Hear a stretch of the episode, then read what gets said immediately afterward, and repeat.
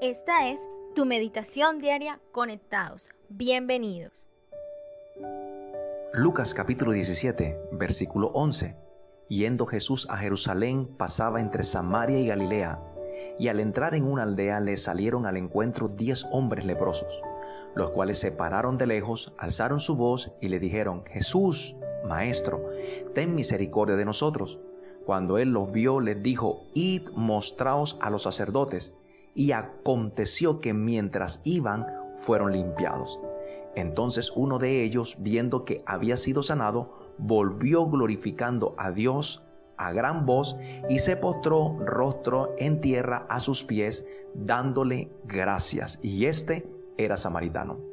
Esta es una historia muy interesante porque habla el milagro que el Señor hizo a diez hombres que estaban leprosos.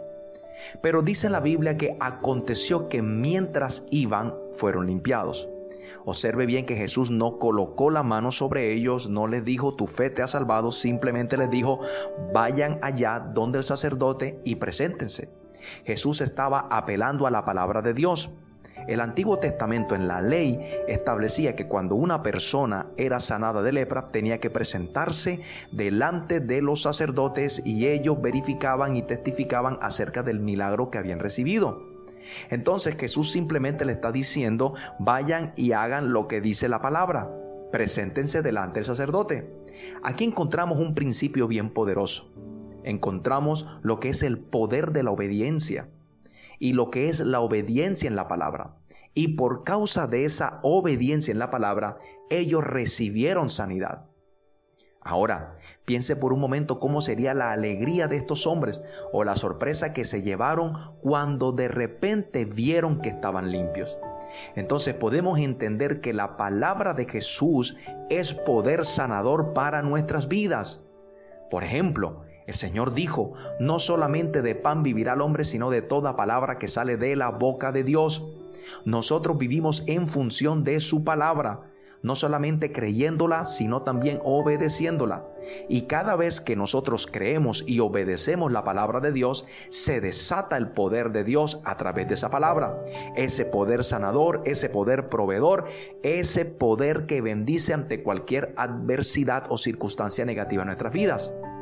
Entonces, cada paso de fe, cada paso de obediencia que nosotros damos acelera el milagro. Obediencia significa un milagro seguro. Ahora, por otro lado, dice la Biblia que uno de ellos, solo uno de ellos, viendo que había sido sanado, volvió glorificando a Dios a gran voz. Y ahí encontramos otro segundo principio poderoso. Nueve fueron, pero no regresaron y uno desde su corazón, en agradecimiento, empezó a fluir un río imparable de adoración y glorificando a Dios por causa del milagro que había recibido. Entonces tenemos que entender que no todo el que dice gracias Señor es agradecido, porque el agradecimiento tiene que ver con una actitud. Agradecimiento es una disposición de devolver de manera apropiada beneficios o servicios a aquella persona que hizo algo grande por nosotros.